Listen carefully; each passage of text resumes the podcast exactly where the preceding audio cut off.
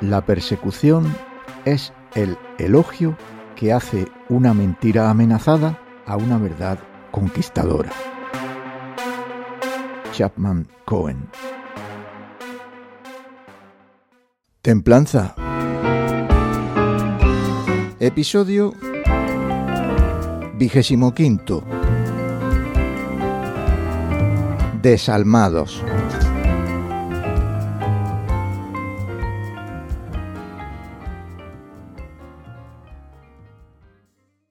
Imaginando una sumisión inexistente, cuando iban a darte una bofetada, te decían, estate quieto, no te muevas. Pero era tu última prerrogativa antes de que el maestro demostrara su villanía delante de 50 criaturas, hacerlo quedar como un estúpido esquivando el golpe. Las risas de los demás niños al contemplar el ridículo del maltratador suponían una satisfactoria recompensa.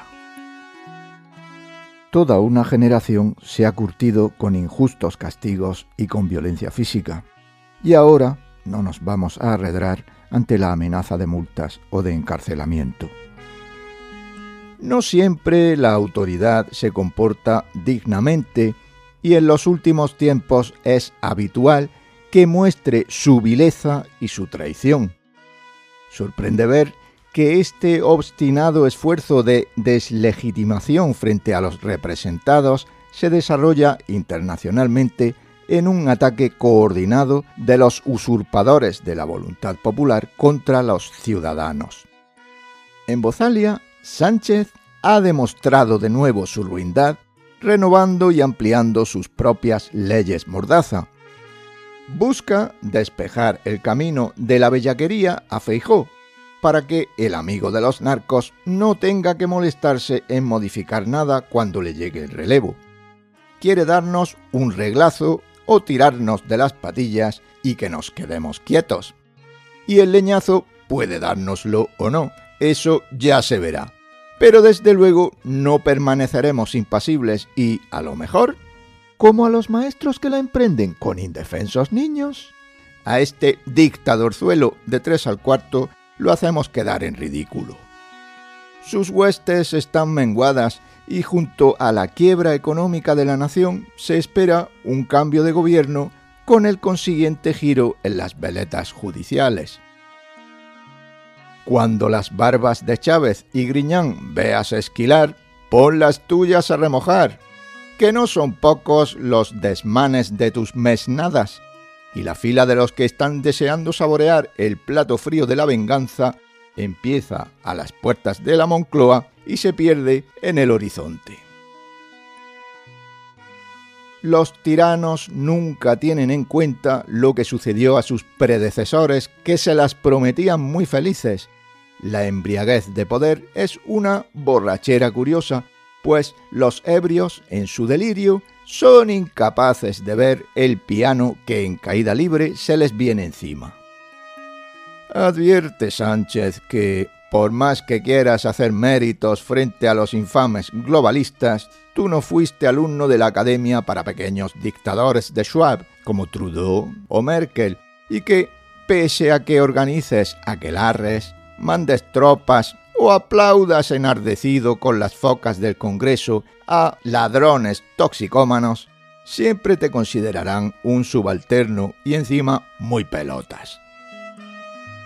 La hoja de ruta de Sánchez es bien sencilla.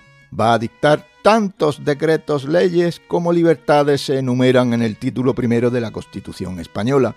Quiere acabar con todas, e igual que el animal herido, Cuanto más erráticas y rabiosas son sus embestidas, mayor es la certeza de que se debate exasperado en sus cornadas al aire, hostiga sin sentido y amaga sin objetivo, con ojos cegados por su propia sangre.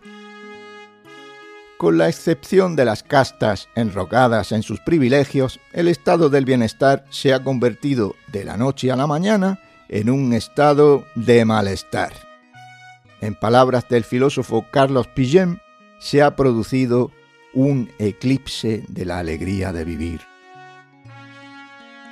Sucede un enmudecimiento del sentido moral que evidencia como síntoma la contracción anímica de amos y lacayos en su contubernio tácito contra los que nos resistimos a ser abono de automatismos desaforados y delirantes dirigismos.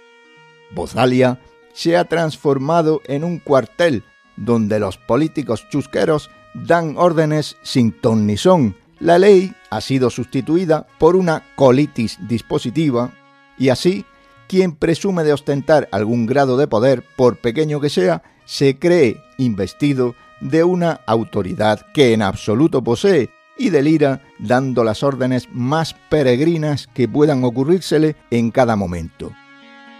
Una guerra civil en la que murió o sufrió exilio lo más granado de la población, 40 años de una paz de garrotazo y tente tieso, seguidos de cuatro décadas de orgía cleptocrática, pasan su factura de involución totalitaria, verificada también en numerosos países. Tras el golpe de Estado global perpetrado con la operación COVID, constituciones y tratados se han transgredido. Los que siguen pensando que la pandemia fue una cuestión sanitaria o que la invasión de Ucrania no obedece a intereses espurios y que las calamidades en cascada se precipitan sobre nuestras cabezas casualmente, integran un coro de peleles cada vez más minoritario y ridículo los derechos humanos se han escarnecido y cualquier pretexto se presenta como válido para seguir violándolos impunemente.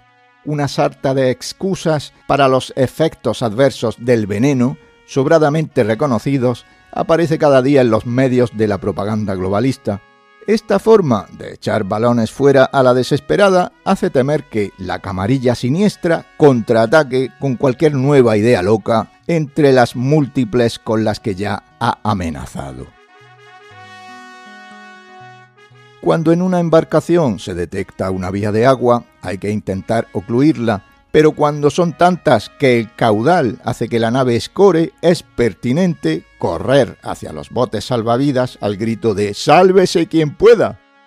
Tal es lo sucedido aquí contemplé un pleno del Congreso al que la mayoría de los diputados asistieron sin mordaza, pero por la tarde, por la megafonía del supermercado de provincias al que acudí, se ordenaba mantener 5 metros de distancia. El cuento chino de contagios y medidas represivas hace aguas por todos lados, dejando solo a flote su incongruencia. Los mentirosos patológicos han abusado de su amplificación mediática, contradiciéndose tantas veces que quienes intentan mantener los mismos argumentos de hace un par de años, como si nada hubiera pasado, quedan con el culo al aire. ¿Qué podemos hacer? Esto parece no tener fin y si los tontos volaran no hubiéramos visto el sol desde marzo del 20 o probablemente la calima hubiera sido anterior y duraría hasta hoy. En este contexto, es conveniente preguntarse cuáles son los medios a nuestro alcance para practicar una legítima defensa que impida nuestra muerte o encarcelamiento o que nos libre de perder el sustento. Esa cuestión será tratada ampliamente en sucesivos episodios. Juan Montero.